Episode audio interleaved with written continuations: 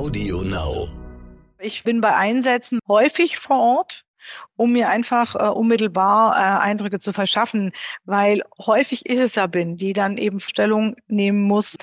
Äh, und da ist es, hilft es ungemein, wenn man selbst äh, Eindrücke gesammelt hat. Ja. Ich versuche dann an den Stellen präsent zu sein, äh, so wie auch jetzt am 18.11., als wir leider die Wasserwerfer einsetzen mussten. Auch da ähm, war ich sehr nah dran am Geschehen und ähm, habe mir einen Eindruck verschafft.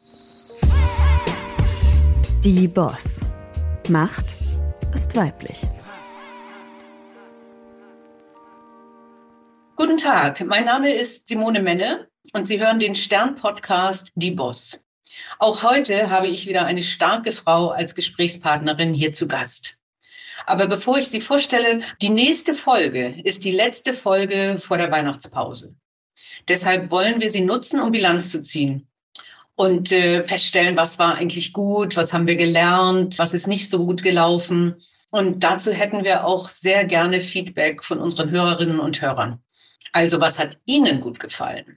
Was war nicht gut? Wo haben Sie sich gelangweilt? Wen wünschen Sie sich als nächsten Gast?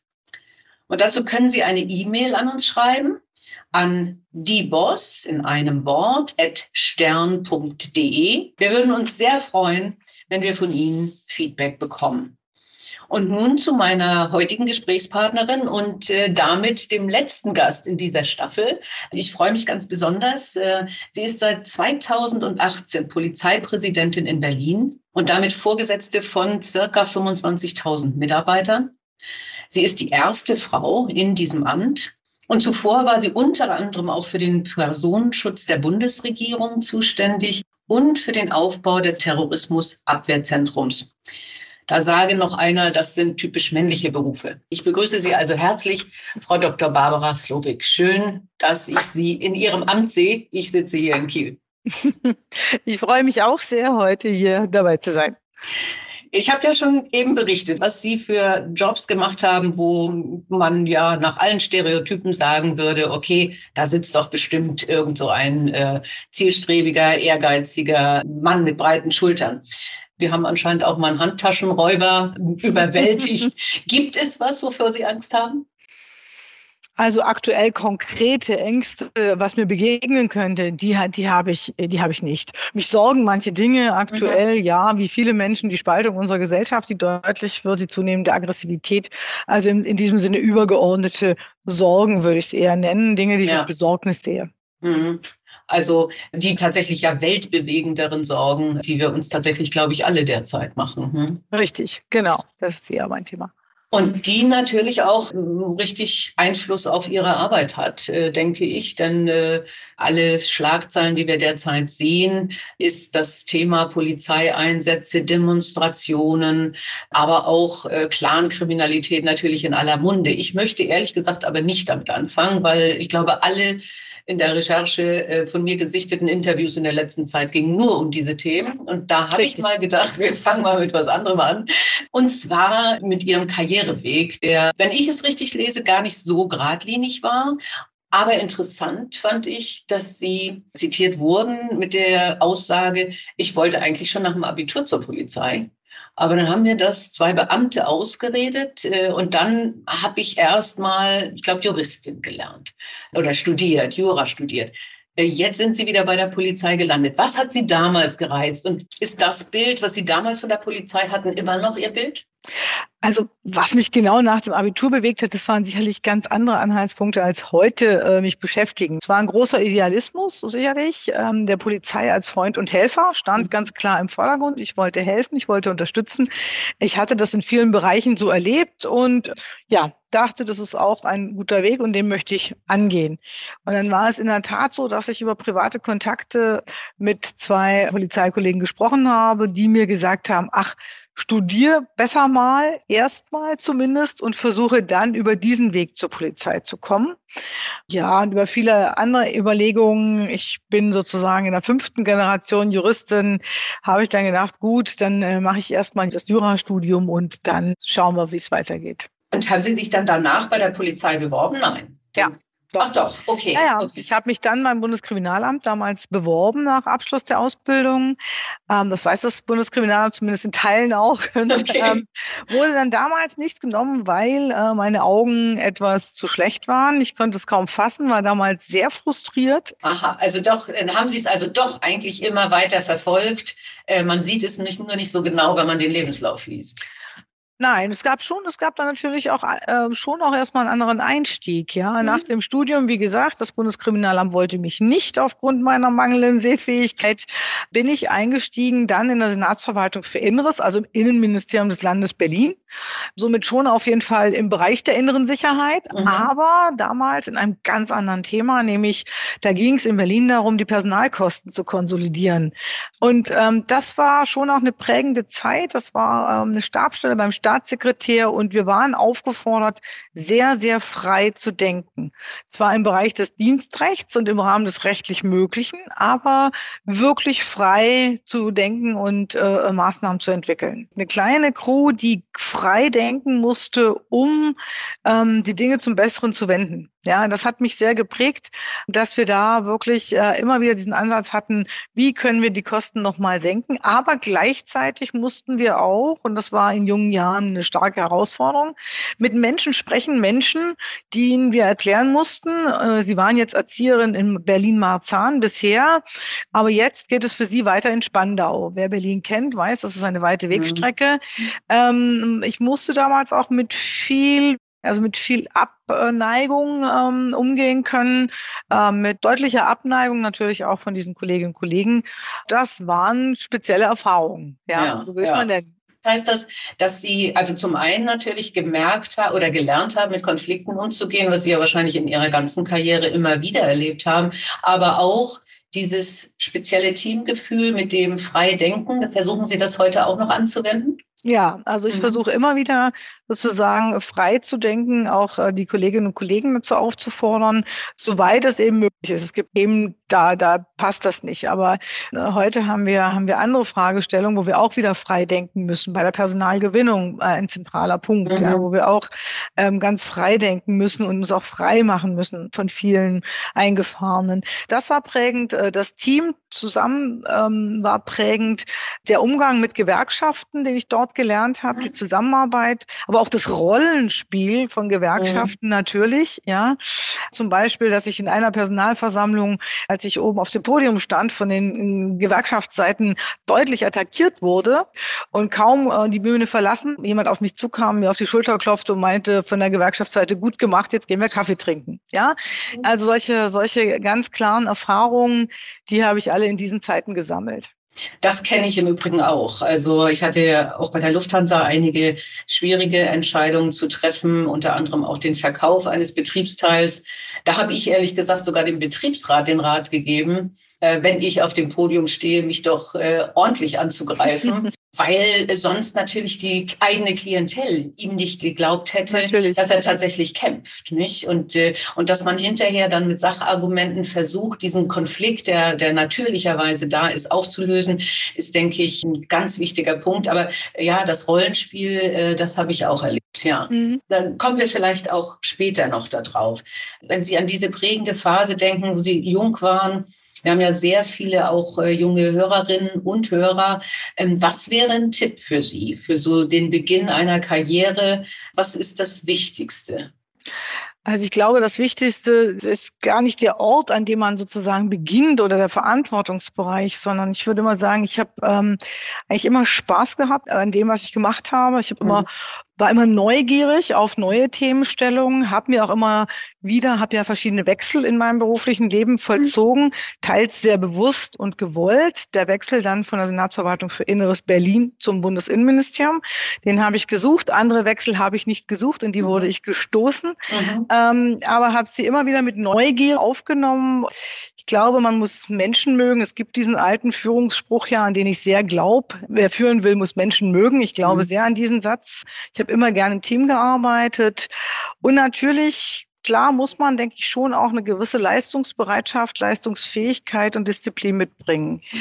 Wobei sich, wenn man Spaß an der Aufgabe hat und neugierig ist auf die Aufgabe und sie so gut machen möchte, wie man kann, dann, ja, dann ist die Leistungsbereitschaft und Fähigkeit ja schon inklusive, würde ich mal sagen. Ja, das finde ich auch ganz interessant. Also die Frage hatte ich auch mal, wo jemand mich nach Work-Life-Balance gefragt hat, ich gesagt habe, ja, wenn die Arbeit Spaß macht. Ja. Ich, ich, hab, ich sehe nicht so diesen, diesen absoluten Kontrast, weil Arbeit ist ja Teil des Lebens. Und wenn sie Spaß macht, macht man sie gerne und dann fällt einem, dann hat man ja manchmal den Floh und es fällt einem nicht auf, wie der Tag vergangen ist. Richtig, ja. richtig. Mhm. mhm. Also so geht es auch mir hier tagtäglich. Mhm. Und ähm, Polizei hat noch eine ganz besondere Qualität, weil sie ein 24-7-Betrieb ist. Ja, mhm, natürlich. Das, das, ähm, und da muss man durchaus manchmal aufpassen, weil Polizei kann einen auch ganz aufsaugen. Ja, in dieser mhm.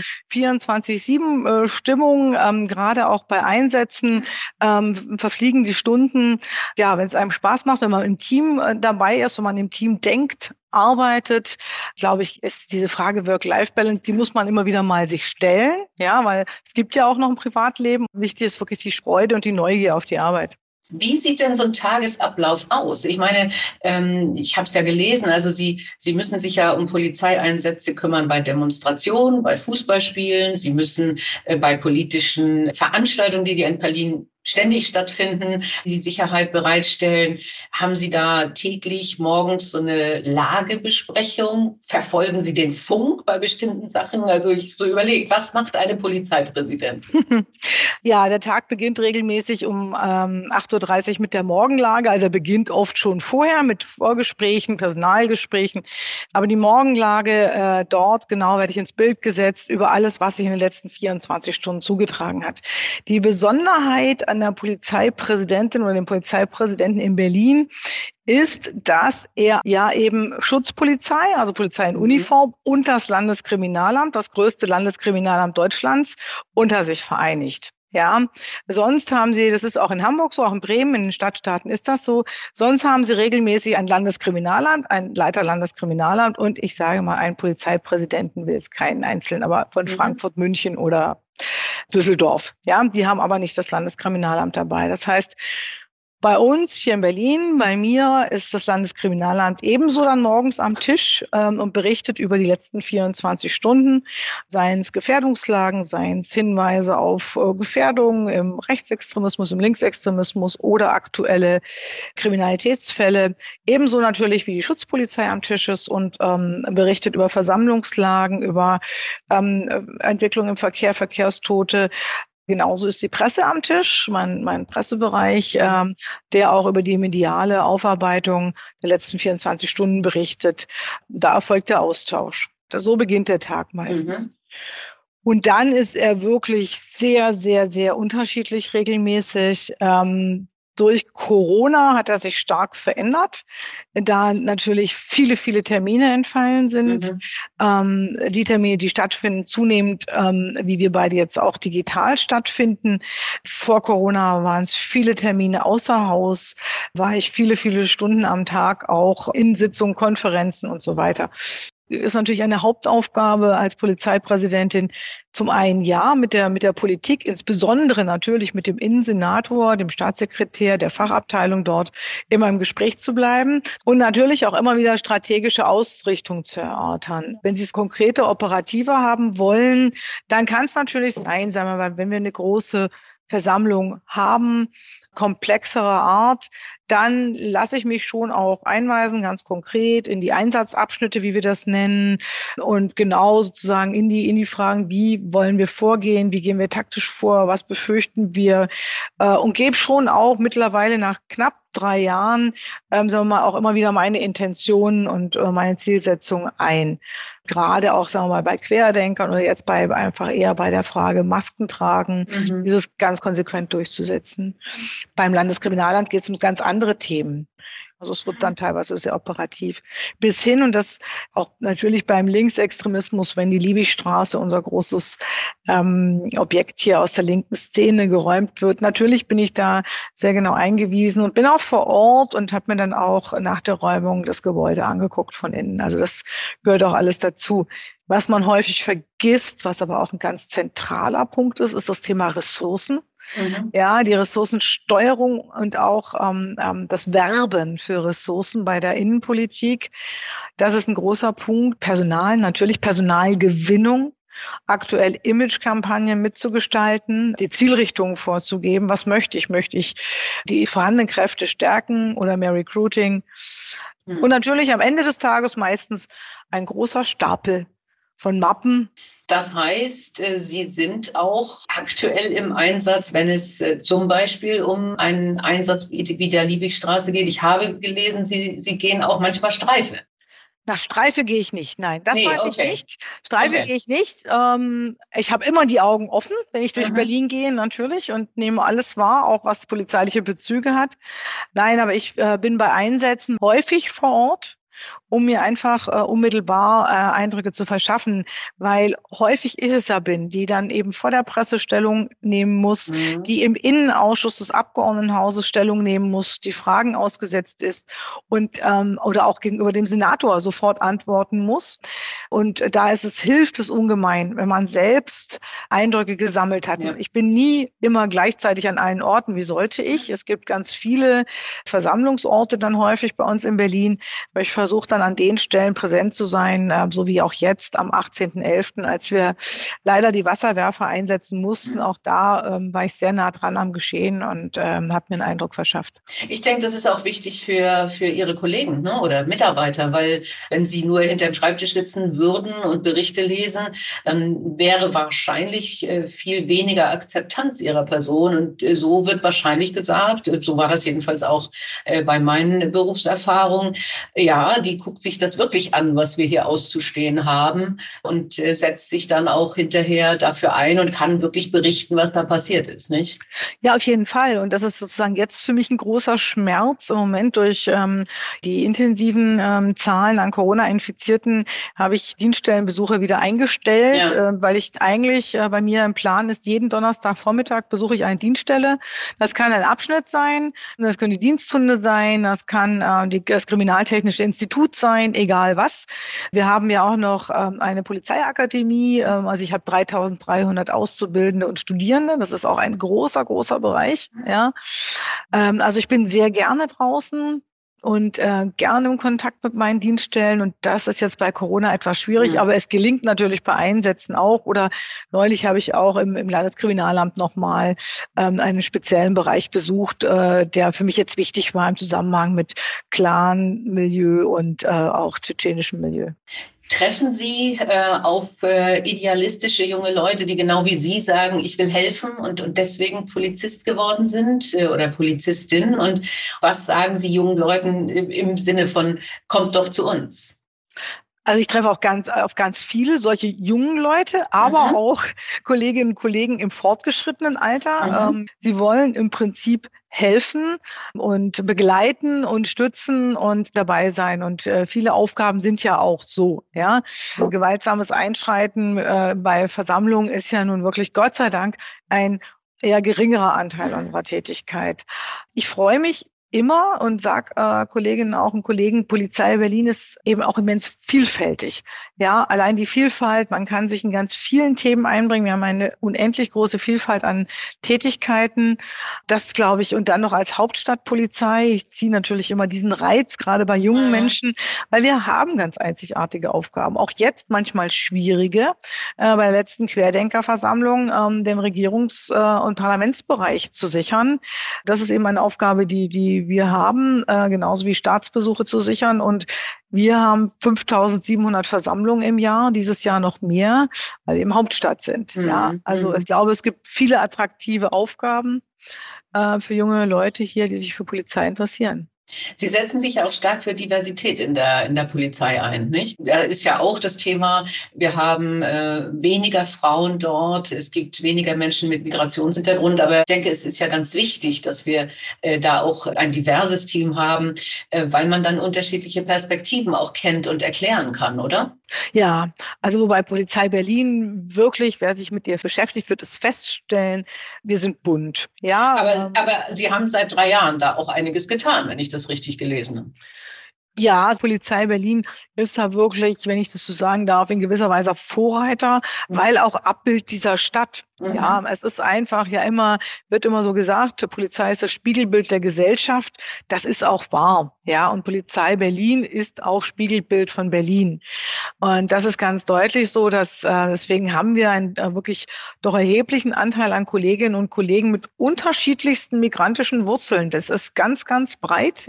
Da hatten wir in den letzten äh, zwei, drei Jahren durchaus immer äh, ja um die 30 Prozent, 20, 30 Prozent Kollegen mit Migrationshintergrund. Ah ja. Mhm. Was auch wirklich äh, wunderbar ist, äh, denn wir haben einfach auch Bereiche, wo wir viele Migranten haben und ähm, auch die sprachlichen Kenntnisse dann auch mhm. wunderbar nutzen können. Auch bei dem weiblichen Anteil ist Gott sei Dank was passiert. Das freut mich sehr. Ja, insgesamt haben wir unseren Frauenanteil seit 2016 nochmal steigern können von 27 Prozent auf ungefähr jetzt knapp 30 Prozent. Und was das Schwierigste ja ist, wie ich finde, wie ich auch in meinem ganzen Berufsleben äh, wahrgenommen habe, ist Frauen in Führungspositionen dann ja. zu sehen, äh, sie dorthin zu begleiten und dort dann auch wieder, wieder zu sehen, wirklich. Das gelingt uns auch zunehmend besser. Ähm, also da haben wir auch jetzt ungefähr 26, 27 Prozent in den Führungsebenen. Das ja. ist allerhand, wenn man das ja. Äh, mit einigen Konzernen vergleicht, äh, äh, gerade in einem äh, Bereich wie, wie bei der Polizei oder dem Landeskriminalamt hätte ich das gar nicht erwartet. Man hört ja häufig, dass äh, es gibt ja auch gerade eine, eine Initiative zum Thema Frauenquote. Wie fördern Sie das? Äh, was machen Sie damit, damit mehr Frauen in Führungspositionen kommen? Wir haben verschiedenste ähm, Mechanismen. Wir haben Frauennetzwerke, die äh, in der Tat ganz gut funktionieren, um Frauen weiter äh, zu befördern. Wir haben äh, Frauenförderpläne natürlich, die bestimmte Quoten als Ziele setzen. In Jahresgesprächen, die zu führen sind, das sind so die bekannten Instrumente, glaube ich, die man überall mhm. kennt. Jahresgespräche zur Personalentwicklung, wo auch nochmal ganz besonders auf dieses Thema hingewiesen ist. Natürlich versuchen wir, ähm, das nicht zu tun, was immer wieder an Ort passiert, auch bei uns, bei Beförderungen Frauen in Teilzeit zum Beispiel eher hinten anstehen zu lassen. Also da achten sehr bewusst darauf, dass das möglichst nicht passiert. Ähm, zum Beispiel ist ein großes Problem bei uns in den Hundertschaften, die ja oft dann auch im Schichtbetrieb arbeiten, mhm. dass da Frauen gerade mit Kindern in Erziehungsaufgaben einfach nicht mehr äh, mitarbeiten, sondern dann was anderes suchen, obwohl sie vielleicht gut geeignet sind und dort weitermachen möchten. Wir haben dort jetzt als Pilot mal eingerichtet einen Tageszug, das heißt Einzug einer Hundertschaft, der wirklich nur am Tag eingesetzt wird, mhm. ähm, sodass dort ähm, Frauen, aber auch natürlich Väter, Männer, die äh, einer Erziehungsaufgabe nachkommen wollen, dort verwendet werden können. Wir versuchen noch mehr das mobile Arbeiten nach vorne zu bringen, auch mit Satellitenbüros. Ähm, das heißt, wenn man jetzt mobiles Arbeiten nicht anbieten kann, weil ähm, entweder die Tätigkeit sozusagen äh, das nicht hergibt, wie es im Personalbereich häufig ist, oder auch schlicht uns die Geräte, die Hardware fehlt, weil wir nicht unendlich viel Hardware haben, dann kann man zum nächsten Abschnitt fahren in der Wohnortnähe und dort sich sozusagen an den Arbeitsplatz setzen und von dort arbeiten.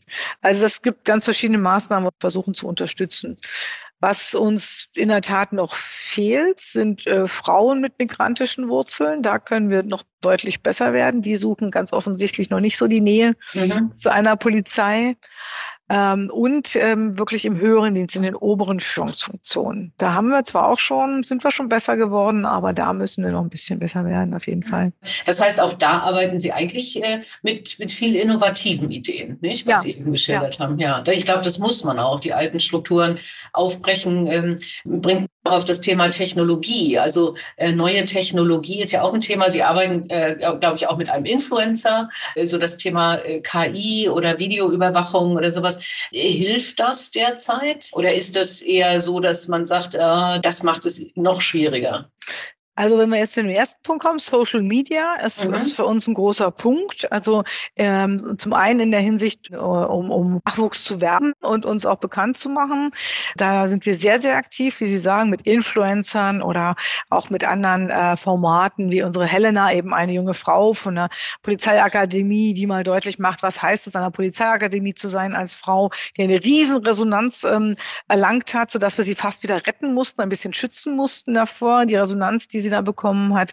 Wir ist nutzen, das auf Twitter? Darf ich dazwischen fragen? Ja, da können Sie ihr folgen und mhm. auf YouTube. Sie ist vor allem mhm. ein YouTube-Star mhm. sozusagen darüber mhm. geworden.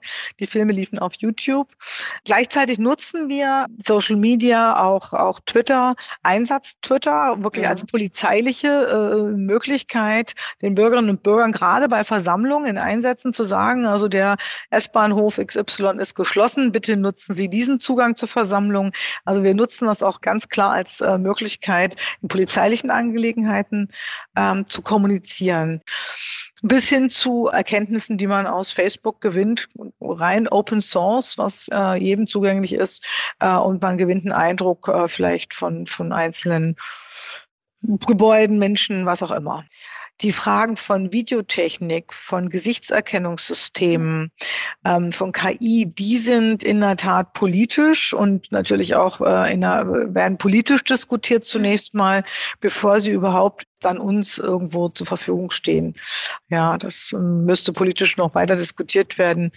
Das steht uns im Moment nur in Teilen natürlich zur Verfügung, Videotechnik. Ne? Und da, da geben Sie aber vermutlich Input in dem Sinne, dass Sie sagen, das würde uns helfen, aber das brauchen wir nicht zum Beispiel. Natürlich. Also wir mhm. haben jetzt, jetzt äh, es kommt alsbald eine neue Regelung im Polizeigesetz. Da sind zum Beispiel jetzt Bodycams vorgesehen für uns. Da haben wir die gesetzliche Grundlage. Da sind wir sehr froh drüber. Wir halten es für ein ganz wichtiges Mittel, haben immer wieder dafür geworben äh, und sind sehr froh, dass wir das jetzt bekommen. Ebenso wie eine Telekommunikationsüberwachung im Vorfeld vor Straftaten. Ähm, also das sind so Dinge natürlich äh, technische, die wir dann auch immer wieder deutlich machen und mit Argumenten äh, unterlegen für eine politische Diskussion, die dann ja stattfinden muss. Mhm. Ja, es ist ja immer die Frage, die auch derzeit viel diskutiert wird, Freiheit versus Sicherheit, nicht? Also was, was ist das höhere Gut? Und an welchen Stellen darf man nicht die Freiheit eingrenzen, selbst wenn es dann eine viel größere Sicherheit gäbe. Ich bin ja so ein Jahrgang, äh, wo wir noch äh, Atomkraft, nein, danke und äh, solche sehr, sehr harmlosen, würde ich jetzt mal sagen, äh, kleinen Revolten gemacht haben. Und ich bin noch eine von der alten Schule, die sagt, oh, also bitte nicht, nicht der transparente Bürger, nicht? Aber, aber gleichzeitig muss man wirklich abwägen. Das kann ich verstehen. Also mh. Mm, gehen wir doch mal kurz auf das Thema, was ja auch ein Teil Ihrer Karriere war. Terrorismus und Extremismusbekämpfung. Äh, da waren Sie, glaube ich, äh, maßgeblich äh, beteiligt, äh, dort ein Zentrum aufzubauen, richtig? Also ich war einige Jahre im Bundesinnenministerium ähm, zuständig für Rechts- und Grundsatzangelegenheiten des islamistischen Terrorismus.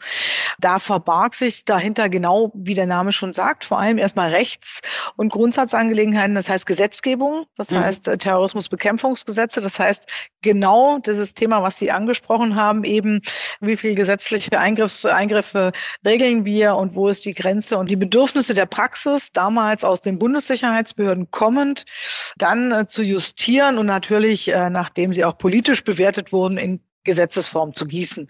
Das war eigentlich äh, der maßgebliche Auftrag. Am Rande gehörte dazu, was Sie auch schon erwähnt haben, der Personenschutz der Bundesregierung, mhm. ähm, der aber natürlich maßgeblich durchs Bundeskriminalamt ausgeübt wird und ich sozusagen fachaufsichtlich das begleitet habe. Das heißt, wenn man es praktisch machen möchte, der Personenschutz der Bundesregierung kann man sich leicht vorstellen, da gibt es immer wieder Minister, die äh, mit äh, irgendetwas nicht zufrieden sind und dann äh, muss das, muss das äh, erörtert werden mit dem eigentlichen Personenschutz. Ich sag mal, das war so die Stelle, die ich da bedient habe. Ich habe nicht selbst den Personenschutz gemacht. Das mhm. wäre, das wäre nicht gut gewesen für die Bundesminister und die Bundesregierung. Und unter anderem gehörte auch die Aufsicht über das gemeinsame Terror- und Abwehrzentrum dazu, die Begleitung, die ja ähm, dort äh, auch immer wieder mitzudenken in der Entwicklung. Und ähm, als es dann ähm, nach NSU ähm, war dann die Frage, äh, was, was, was kann man noch tun, um die Zusammenarbeit zu stärken? Und da hat man dann im Grunde dieses, diese diese Idee des gemeinsamen Terrorismusabwehrzentrums für den islamistischen Bereich übertragen auf Rechts-, Linksextremismus, Spionage und andere Felder. Und das war dann die Gründung, die wir übernommen haben. Also wir haben nach einem Role Model, so würde ich es mal mhm. nennen, ja, dann dieses andere Zentrum abgebildet. Das heißt, es gibt ein Zentrum für, für islamistischen Terrorismus, Richtig. aber dann auch für Rechten oder Linken, weil die doch dann wieder anders gelagert sind? Ja, ja, es sind ja auch andere Personen. Ja, es gibt Personen, die kümmern sich um den äh, islamistischen Terrorismus und es sind ganz andere Personen, äh, die mit Rechtsextremismus befasst sind und wiederum regelmäßig ganz andere mit Linksextremismus. Also da war ich jetzt sehr naiv und habe gedacht, okay, ähm, es ist egal eigentlich, wo der Terrorismus herkommt, äh, man muss ihn verhindern. Und damit haben Sie jetzt dann auch wieder zu tun, aber auf einer ganz anderen Ebene. Ja, ja, also das ist, ähm, finde ich sowieso eigentlich äh, sozusagen, wie soll ich sagen, für mich ganz ähm, ähm, schön, dass viele Erfahrungen, die ich ähm, gesammelt habe in meinem Berufsleben, also äh, zum einen natürlich menschlich mhm. und im Blick auf eine soziale Kompetenz, aber auch fachlich, ähm, ich eigentlich in dieser Funktion als Polizeipräsidentin hier in Berlin eigentlich alles nutzen kann und mir alles einen großen Gewinn bringt. Ja, das fängt an natürlich bei Personal. Ich war ja dann auch noch viele Jahre im Personalbereich, ähm, aber auch immer auf, auf der Ebene eben mit Beschäftigtenvertretung und, und, und zusammenzuarbeiten. Ähm, und dann eben in dem Bereich Islamismus, Sicherheitsbehörden sehr intensiv und dann am Ende im Bundesinnenministerium im Bereich der Digitalisierung, Konsolidierung, auch ein wichtiges Thema, auch natürlich für die Behörde der Polizei. Und natürlich meine, also mal das Verständnis äh, für das Zusammenwirken von Sicherheitsbehörden und ähm, natürlich auch, sagen wir mal, hier die Nähe zu Bundesbehörden. Ähm, das alles fließt heute in die tagtägliche Arbeit ein und natürlich auch in meine Überlegungen.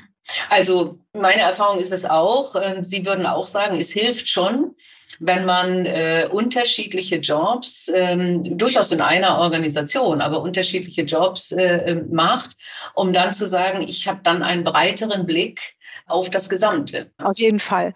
Und ähm, was mir sehr hilft, das wird aber auch generell natürlich immer wieder gesagt, nur selten gelebt, ist, dass ich sozusagen einmal äh, die ministerielle Ebene sehr genau kennengelernt habe, sehr gut gelernt, kennengelernt habe, auch denke ich auf sehr hohem Niveau in einem Bundesinnenministerium kennengelernt habe. Und von dort aus schon immer auch die fachbehördliche Seite gesehen habe. Ich war auch immer wieder natürlich sehr häufig in den Fachbehörden, also Sicherheitsbehörden, sei es BKA, BFV, was auch immer das, das ist sehr wichtig, ähm, glaube ich, wenn man dann wieder auf der fachbehördlichen Seite ist. Also ich kenne sozusagen beide Seiten des Geschäfts. Ähm, ähm, eine Idee zu haben, wohin mag man jetzt im Ministerium wollen, also hier in Berlin eben der Senat, wohin mag man jetzt wohl wollen, was, was könnten die an Rat vielleicht gebrauchen, was möchte ich an Rat geben, mhm. wie kleinteilig kann der sein, wie kleinteilig kann der einfach auch gar nicht sein oder das auch ganz anders einordnen zu können, äh, was, was kommt von der politischen Ebene. Ähm, ich glaube, da ist es sehr, sehr, sehr gut, wenn man beide Ebenen kennt, ja, die, mhm. die ministerielle und jetzt eben auch die fachbehördliche. Das ist ein gutes Zusammenspiel. Nochmal ein anderes Thema, das jetzt wirklich ein aktuelleres ist. Ähm, Sie haben vorhin gesagt, eine Motivation für Sie war auch Polizei, dein Freund und Helfer. Und äh, jetzt merken wir eigentlich weltweit, äh, dass Polizei in eine andere Ecke gestellt wird. Nervt Sie das? Also ich habe nicht grundsätzlich den Eindruck, dass wir in die Ecke gestellt werden. Okay. Also wenn ich mir die Umfragen ansehe, sind sie doch immer wieder bei 80, 85 Prozent der Bürgerinnen und Bürger, die sagen doch, also sie schätzen ihre Polizei und sie wissen mhm. ihre Polizei. Und äh, mich erreichen hier wirklich ähm, immer sehr viele Briefe äh, mit Danksagung und die sind mhm. nicht nur von sag mal, alten äh, Damen, die alleine zu Hause sitzen, sondern das sind auch junge Leute, das ist äh, breit gemischt. Schön. Ähm, aber natürlich ähm, schmerzt es mich, und schmerzt es, das weiß ich, ähm, größten Teil aller meiner Kollegen. Es schmerzt sehr die Vorwürfe auf dem rechten Auge blind, mhm. äh, ähm, rechte Strukturen.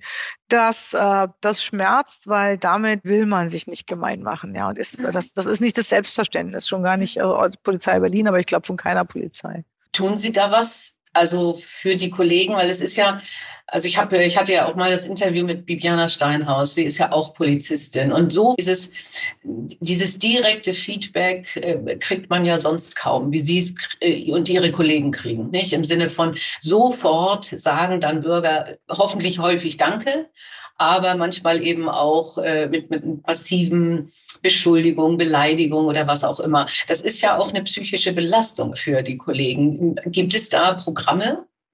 Also es gibt verschiedene Maßnahmen. Es gibt ja auch hier in Berlin hat der Innensenat einen Elf-Punkte-Plan sozusagen festgelegt. Da geht es eher darum, rechtsextremistische Tendenzen insgesamt entgegenzutreten. Mir ganz besonders wichtig ist genau das, was Sie ansprechen. Ja, äh, wir haben Kolleginnen und Kollegen. Die meisten kommen mit einem sehr gut geordneten Wertebild und Weltbild mhm. und haben dann ähm, sehr einseitige äh, Erlebnisse, würde ich mal sagen, tagtäglich. Mhm. Ja, wie Sie sagen, eben in bestimmten Bereichen Berlins beschimpft zu werden, äh, angepöbelt zu werden, ähm, mit was auch immer in dieser Form konfrontiert zu sein. Und ich bin der tiefen Überzeugung, irgendwann macht das was auch äh, mhm. mit Menschen. Ja, also das ist, ähm, der eine ist da vielleicht resilienter, stärker, ähm, und der andere, äh, den anderen ficht das schneller an. Und ähm, es ist zum einen natürlich eine Führungsaufgabe, das zu erkennen, mhm. ja. Ähm, der und der Kollege, die und die Kollegin offensichtlich, ja, wird vielleicht nur noch sarkastisch, nur noch ironisch, wie auch immer es sich äußert, ja. Mhm. Ähm, da müssen wir wohl eine Veränderung vornehmen, die müssen wir einfach mal auch in einen anderen Bereich bringen mhm. oder in eine andere mhm. Aufgabe. Wie gesagt, unsere Polizei hat unglaublich viele Aufgabenfelder. Da kann man äh, sich sehr viele Herausforderungen suchen. Und äh, wir arbeiten gerade stark daran, schon in den, in den Anfängen haben wir es bereits, eine Supervision, Mediation, Supervision vor allem einzurichten, eine professionell begleitete Reflexion ja, diese zu ermöglichen. Wir haben im Moment äh, da noch wenig, sagen wir, wie soll ich sagen, Men- und Woman-Power mhm. ähm, und haben gerade, sind gerade dabei, ein Konzept zu entwickeln. Das liegt gerade auf meinem Schreibtisch, wie wir das in die Breite bekommen. Ja. ja. Und sagen wir mal, in Berlin wird dann immer sofort dran gedacht, an die arabischen Clans, die mhm. irgendwo sich unflätig verhalten, in zweiter Reihe parken und meinen Kollegen 50-Euro-Scheine vor die Füße pfeffern, was sie manchmal tun, ja, wenn sie dann äh, zum Bußgeld ähm, äh, aufgefordert werden. Ähm, es gibt auch andere Sachverhalte, ja wir haben Kolleginnen und Kollegen in der Kinderpornografie, die extremen Belastungen oh, ja. ausgesetzt sind. Mhm. Da haben wir bereits mit Supervision gearbeitet. Aber auch Kolleginnen in den Abschnitten sagen mir, Frau Slowik, ich hole jetzt zum siebten Mal das Kind aus der häuslichen Gewalt und immer mhm. wieder, ja, ähm, äh, auch die brauchen durchaus zum einen vielleicht mal die Möglichkeit zu reflektieren, wie gehe ich damit um, wie kann ich mich schützen, auch emotional selbst. Oder eben auch, das ist sozusagen das zweite Mittel der Wahl, dann mal eine Rotation, eine Umfeldveränderung woanders hin. Ja. ja. Ja, okay. Also auch eine wichtige Führungsaufgabe dann Absolut. für die Vorgesetzten, das zu erkennen, nicht? Wenn da ja. so eine, eine Stresslage ist, ja. Mhm. Ähm, jetzt äh, noch eine ganz andere Frage. Ich sehe sie auf dem Bild mit einem tollen Bild, äh, vom, ein orangenes Bild mit dem Brandenburger Tor im Hintergrund und eine Europafahne. Sind das so die zwei Sachen, wo Sie sagen, ja, das drückt gut aus, was, was ich hier tue in meinem Büro? Oder ist es einfach nur, dass Sie sagen, da hängt mein Herz dran?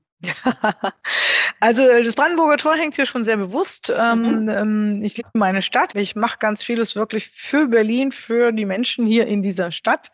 Das ist mein Ziel. Ähm, bei den Flaggen sehen Sie äh, die anderen beiden Flaggen nicht. Die sind ah, okay. typischen Flaggenständer. Daneben mhm. ist die Fahne äh, Deutschlands und Berlins. Mhm. aber auch die Europaflagge ist mir durchaus wichtig. Ja, wir haben eigentlich, wenn nicht Corona-Zeiten herrschen, als Hauptstadtpolizei einen intensiven Austausch mit den anderen Hauptstädten Europas. Das ist sehr interessant. Ich habe eine wunderbare Kollegin in London, mit der man sich ganz wunderbar austauschen kann. Ähm, also all das gehört auch zur Hauptstadtpolizei Berlin und das äh, macht sie auch so attraktiv. Macht es auch spannend, ja. Und ja. das ist dann voneinander lernen, ja? Absolut, absolut. Mhm. Manchmal äh, voneinander lernen, das versuchen wir immer. Wir rufen Themen auf und es ist dann auch wieder ähm, schon interessant, dass man auch gleiche Themen hat. Ne? Mhm. Also gerade äh, äh, mit der Kollegin in London. Personalgewinnung ist überall ein Thema. Was macht ja. ihr? Was tut ihr? Ach, ihr seid bei Social Media. Wie macht mhm. ihr das? Was tut ihr? Mhm.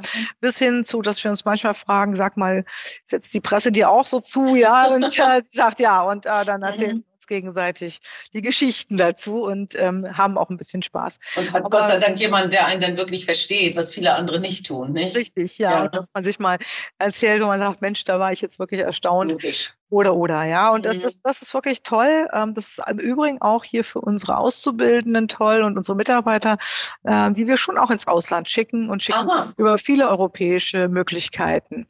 Auslands Aha, da gibt es Austausch mit, ja, ja, gut, das ist ja, ja auch spannend bisschen zu, dass wir auch Kolleginnen aus der Polizei Berlin bei Frontex haben, natürlich auf mhm. Lesbos, aber auch in Georgien, ähm, in Afghanistan. Also auch all das kann man äh, in der Polizei Berlin erleben. Und wie gesagt, der Austausch innereuropäisch, aber auch außereuropäisch, ja, besteht. Und immer wieder ist Berlin als Hauptstadtpolizei sehr gefragt. Mhm. Absolut äh, mit Expertise und dem Austausch. Und das macht auch viel Spaß, ja. Jetzt brennen Sie so für Berlin. Sie sind doch gar keine Berlinerin, ne? Sie sind, glaube ich, irgendwie auf dem Land groß geworden. Ich bin gebürtige Berlinerin. Die Familie väterlicherseits ist auch viele, viele Generationen ähm, in Berlin. Ich bin allerdings ähm, aufgewachsen am Bodensee. Wir hatten immer ein, eine gewisse Zeit ja. in Berlin, aber aufgewachsen, zur Schule gegangen bin ich am Bodensee. Daher wird das immer wieder mal dann auch durcheinander gebracht und dann in Freiburg eben studiert. Also doch auch einen großen Aufenthalt in meinem Leben ähm, hatte ich in, in Süddeutschland, das ist richtig. Aber immer einen Koffer in Berlin. Immer. Jetzt komme ich immer. zur letzten Frage, ohne dass ich Ihnen jetzt das Stichwort geben wollte.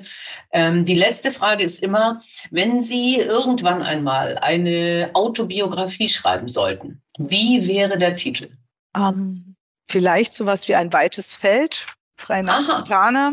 Oder immer neugierig bleiben, ich weiß es nicht. Irgendwie so in der Art, ja. Ja, ein weites Feld ist schön und lässt viele Möglichkeiten. Immer neugierig bleiben hört sich eher an wie ein Ratgeberbuch. Ja, das stimmt, das stimmt. Also weil wenn ich, also wenn ich so an meine Erfahrungswelten denke, die ich bisher hinter mich gebracht habe, vielleicht kommt ja noch ein bisschen was. Ich, ich hoffe, doch, ja. Sehr, ja. Dann würde ich sagen, es ist ein unglaublich weites Feld an mhm. Erfahrungen persönlicher, menschlicher wie fachlicher Natur. Ein schöner Titel und, äh, und eine schöne Aussage über, über ein Leben. Das ist, ist ganz klasse. Also wirklich, äh, ich war total neugierig auf das Gespräch, weil ich mir gar nicht vorstellen konnte, ähm, wie die Arbeit aussieht und wie Sie haben es jetzt wirklich klar gemacht, wie, wie vielfältig und, und wirklich spannend äh, dieser Job ist. Also ähm, das erst hört sich Polizeipräsidentin irgendwie so eher so an, oh Gott, da präsidiert eine äh, im, das hieß ja auch sogar das äh, Polizei, wie hieß das, der Polizeipräsident, das Gebäude. Die, Be ne? die Behörde heißt immer noch der Polizeipräsident in Berlin. Das Tatsächlich. Ist der, das ist der antiquierte Name, ja. ja. Weil das ähm, muss ähm, ähm äh, im Polizeigesetz geändert werden und äh, dann noch in endlos vielen Rechtsverordnungen. ja. ja. ja, jetzt lassen wir erstmal den antiquierten Namen, der hat viel Geschichte, viel Historie, viele hängen dran. Aber wir haben uns jetzt zusammen auch äh, mit allen entschieden zu sagen, jetzt machen wir es wie alle und nennen es schlicht Polizei Berlin, mhm. wie auch die Behörde im Grunde schon die ganze Zeit genannt wird. Okay, ja, okay. ja gut, das, äh, das dann nochmal schön, ähm, dass ich das auch erfahren habe. Also ganz, ganz herzlichen Dank, dass Sie mir und unseren Hörerinnen und Hörern das alles so nahe gebracht haben. Äh, es ist äh, super spannend ähm, und ähm, ja, ganz herzlichen Dank. In dem Zusammenhang ähm, möchte ich mich zunächst mal von Ihnen, Frau Slowik, verabschieden, gleichzeitig aber allen unseren Hörerinnen und Hörern auch nochmal danken. Ähm, also wir haben jetzt schon Feedback bekommen ähm, in den unterschiedlichsten Formen und haben auch wirklich eine Zuspruchsrate, die, die uns sehr, sehr äh, freut und die dazu geführt hat, dass wir tatsächlich eine zweite Staffel machen. Wir haben noch so viele tolle Frauen, die wir einladen wollen. Und äh, denken Sie an das Feedback. Ähm, Sie können uns gerne E-Mails schreiben und das werden wir dann in der nächsten Folge besprechen. Dann bedanke ich mich jetzt alle, bei allen fürs Zuhören und äh, wünsche noch einen schönen Tag. Die Boss. Macht ist weiblich.